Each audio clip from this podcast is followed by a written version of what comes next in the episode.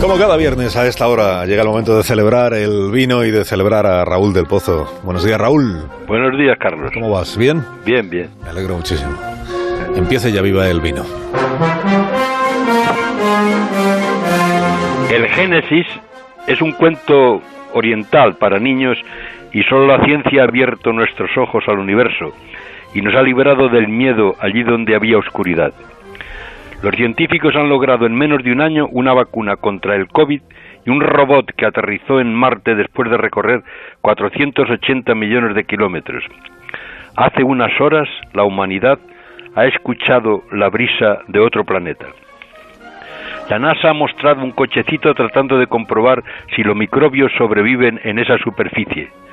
Marte sufrió una catástrofe climática y se quedó helado y vacío, mientras la Tierra no se congeló por entero en las glaciaciones.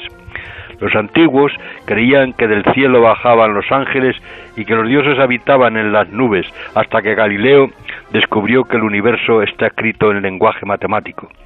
Darwin aseguró que los monos y los hombres tienen un antepasado común. Pero los humanos han evolucionado hasta convertirse en seres prodigiosos, como Diana Trujillo, que a los 17 años llegó a los Estados Unidos con 300 euros en el bolso, trabajó limpiando casas y se pagó los estudios de ingeniería. Ahora es directora de vuelo y narró en español la epopeya. En Diana se cumplió el sueño americano. Le echó una mano la estatua de la libertad.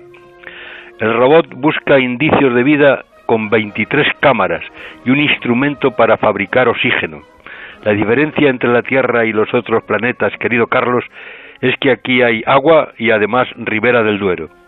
Dijo también Galileo, bebiendo rosado de la colina de Pisa, que el Sol, con todos los planetas girando a su alrededor, todavía puede madurar un racimo de uvas como si no estuviera otra cosa que hacer en el universo. ¡Viva el vino!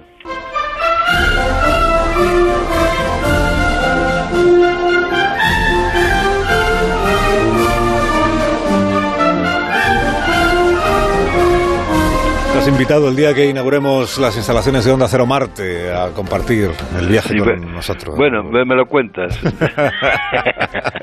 Como que cobarde. un poco largo el viaje. Sí, a ver, un poco ya sí me mareo. Eh, Como dijo Tejero, dijo Tejero cuando le ofrecieron irse en un avión. Ah, sí. Dice, no, es que yo me mareo. Sí, sí, sí. Raúl, que tengas un día estupendo y un buen fin de Igualmente, semana. un abrazo. Hasta el viernes que viene. Adiós. Adiós.